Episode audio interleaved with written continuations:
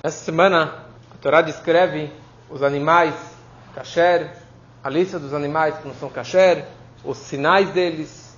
E depois a Torá descreve sobre os pássaros, as aves que não são kasher. E a Torá descreve uma lista de 24 tipos de aves é, que não são kasher.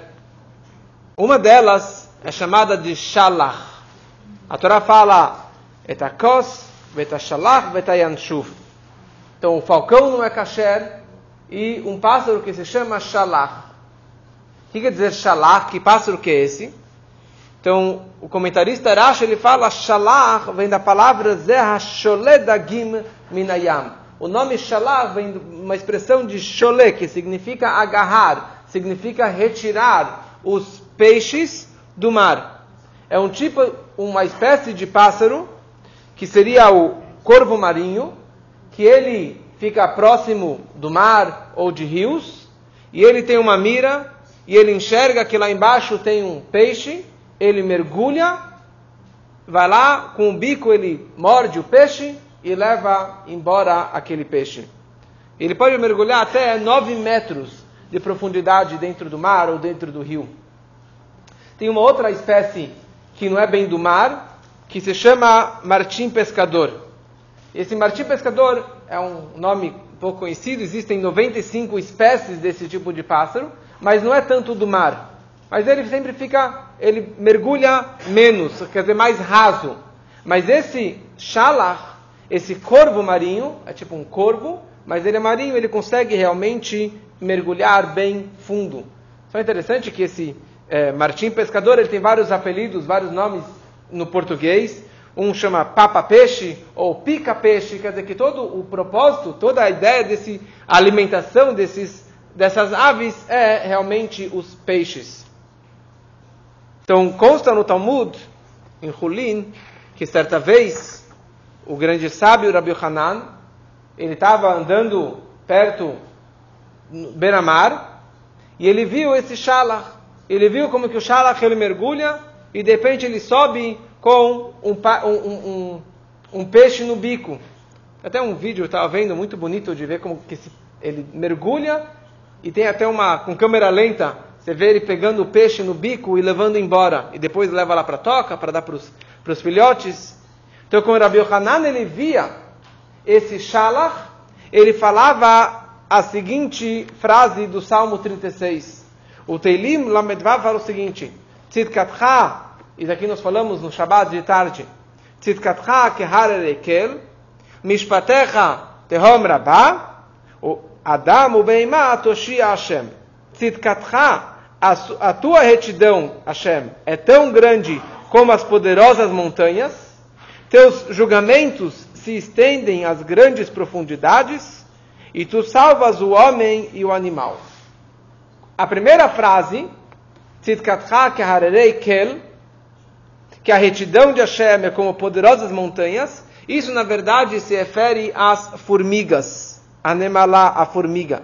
Que mesmo a formiga, que é um bichinho tão pequeno, ele tem uma vitalidade, tem um hayut, como as poderosas montanhas. Porque a força de uma formiga pode levantar coisas enormes, várias vezes o peso dela.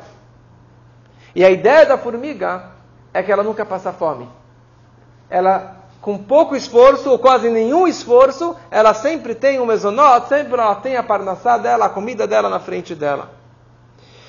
E a segunda frase, a, a continuação do versículo, que mishpatecha tehom rabá, teus julgamentos se estendem às grandes profundidades, isso, esse Rabi Yohanan, ele se referia a este pássaro, a esse shalach. Quer dizer que a a justiça divina, a retidão de Hashem, o julgamento de Hashem vai até as profundezas do mar. Por quê? O Rashi explica que não é coincidência o fato que esse pássaro ele mergulhou e pegou aquele peixe. Porque ele não pegou o peixe do lado? Porque não pegou o terceiro peixe? Porque esse peixe já estava destinado, já estava descrito que ele iria morrer naquele milésimo de segundo. Então Hashem ele fez um shiduch, ele providenciou que esse pássaro viesse e matasse aquele que já estava descrito que ele morresse. Quer dizer, o julgamento de Hashem não é só na terra seca, não é só no ser humano, mas mesmo nos peixes que estão lá nas profundezas do mar, nove metros lá para baixo, na hora que veio aquele, aquele pássaro, o Shalach, o corvo marinho, mergulhou e pegou aquele peixe, é porque já estava descrito. Isso se chama Hashgacha Pratit. Isso se chama providência divina.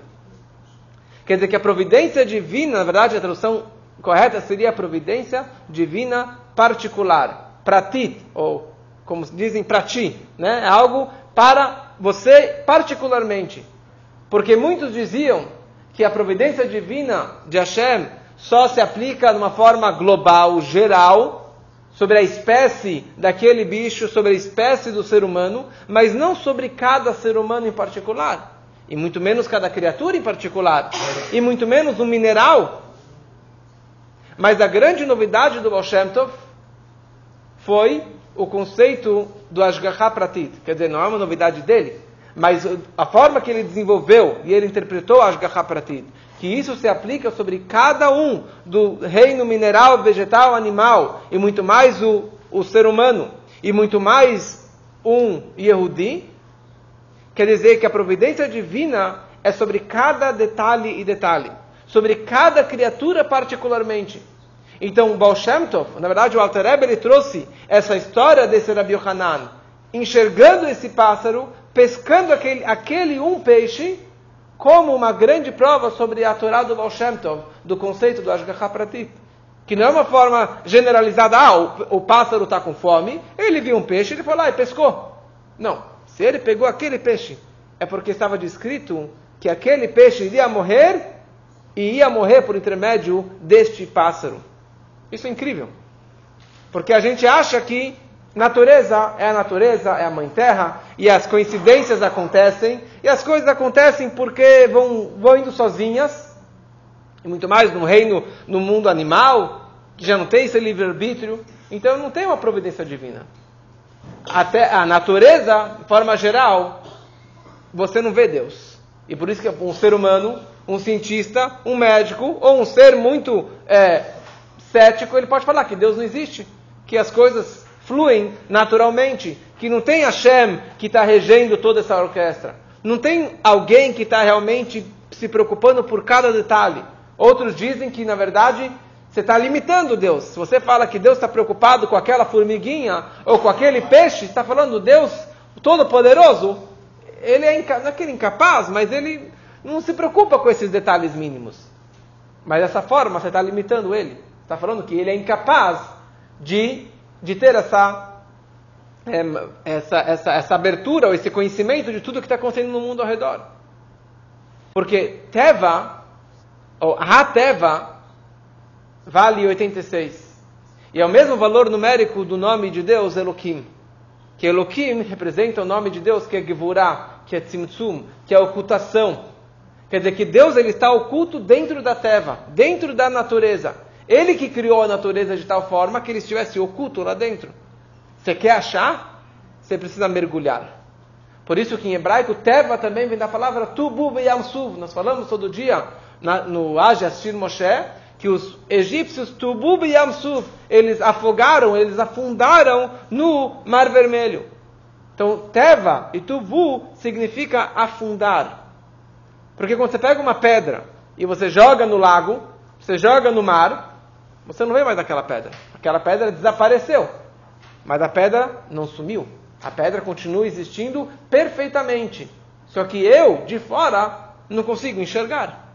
Mas se você mergulha dentro do mar e você consegue extrair aquela pedra, ou aquele peixe, então você vai ver, uau, o peixe existe, a pedra existe, só que ela estava debaixo da água. Então, e assim também na vida. Tudo existe. A presença divina está em todo lugar. A presença divina está em toda situação que acontece na nossa vida. A pergunta é se você quer enxergar. Você quer enxergar? Você tem que tirar essas máscaras.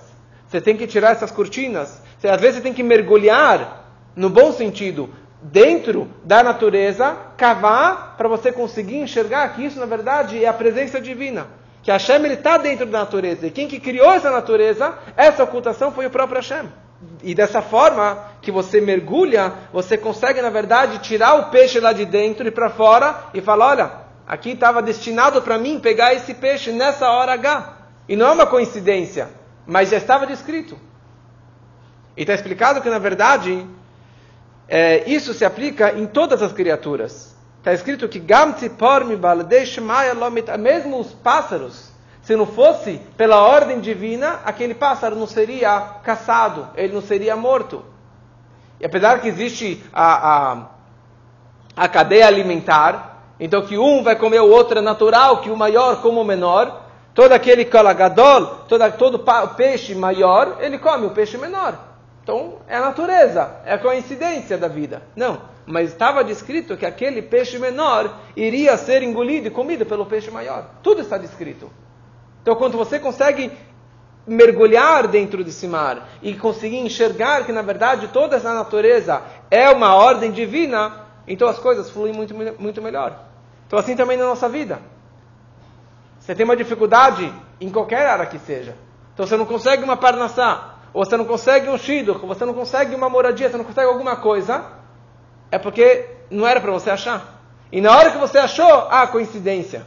Não é coincidência. É por causa que estava descrito que aquela coisa iria acontecer naquele exato momento. E está explicado que quanto mais o ser racional, ou mais aí no Yudi, alguém que estuda mais Torá, ele acredita nessa providência divina particular, nessa Ashgaha Pratit, mais você consegue visualizar. Mais isso acontece na sua vida. Quer dizer, vai acontecer de qualquer jeito. A pergunta é se eu vou enxergar ou se eu não vou enxergar. A pedra está dentro do mar de qualquer jeito. A pergunta é se eu vou conseguir extrair aquela pérola que está lá mergulhada. Eu não vou conseguir extrair. Se eu vou conseguir ver ou não. Mas que vai acontecer, vai acontecer de qualquer forma. Então, quanto mais você mentaliza, se conecta com a sua cabeça com Hashem, você consegue enxergar cada vez mais essa Ashgaha. Tem uma história que apareceu nos vídeos do Living Torah muitos anos atrás, que tinha um, um renomado é, Nazi Hunter, né, um caçador de nazistas, que ele chamava Tuvia Friedman. E, e ele pegou centenas de nazistas para julgamento, como Adolf Reichmann e, e outros vários. E em 1970, ele estava fazendo esse, esse, trabalho por mais de 20 anos, e a mulher falava, não tem dinheiro, não tem parnassá, tipo, você está caçando os nazistas, parabéns, está matando eles, está prendendo eles, mas você não tem parnassá. E ela estava forçando para que ele fosse trabalhar algo que ele ganhasse dinheiro e parasse com esse trabalho de caçar nazistas. E ele estava em Nova York e ele foi se encontrar com o Rebbe. Entrou numa Yehidut, numa audiência com o Rebbe. E ele falou: Olha, eu faço isso já há 20 anos, já cacei centenas de nazistas e eu queria parar. Minha esposa quer que eu pare para que eu vá fazer dinheiro. Então o Rebbe virou para ele e falou o seguinte. Existem milhões, zilhões de pássaros. E todos os pássaros têm comida. Nenhum pássaro morre de fome. Por quê? Porque Hashem providenciou que para todos esses pássaros tivesse a comida para que ele levasse para o ninho, para dar para os filhotes. E bem você não vai ter? E bem você que está fazendo algo tão, tão importante. E ele falou, só tem você e um outro que são caçadores de nazistas. E bem você que está fazendo esse trabalho tão, tão importante pelo futuro da nossa história e, e limpar o passado. Você vai parar de fazer uma coisa como essa? Digamos uma shlichut, uma mitzvah que você está fazendo? A Hashem também vai te providenciar, com certeza você tem. E o Rebbe deu para ele várias dicas de como vender os livros e cobrar as palestras do, da, das atividades, de quem ele prendeu e assim por diante. E dessa forma ele conseguiu comprar logo uma casa e conseguiu bastante parnassá. Mas e, e essa mensagem, quer dizer, se os pássaros têm a parnassá, se todo esse shalach, cada corvo marinho, ele tem o seu peixe destinado, não porque tem muito peixe, mas está descrito que esse peixe vai cair na alimentação dele, então também cada pessoa, ele tem a sua parnassá, ele tem as brachot que já estavam, na verdade, descritas para que acontecessem para ele. E quanto mais você acredita, mais você visualiza e mais acontece isso no seu dia a dia.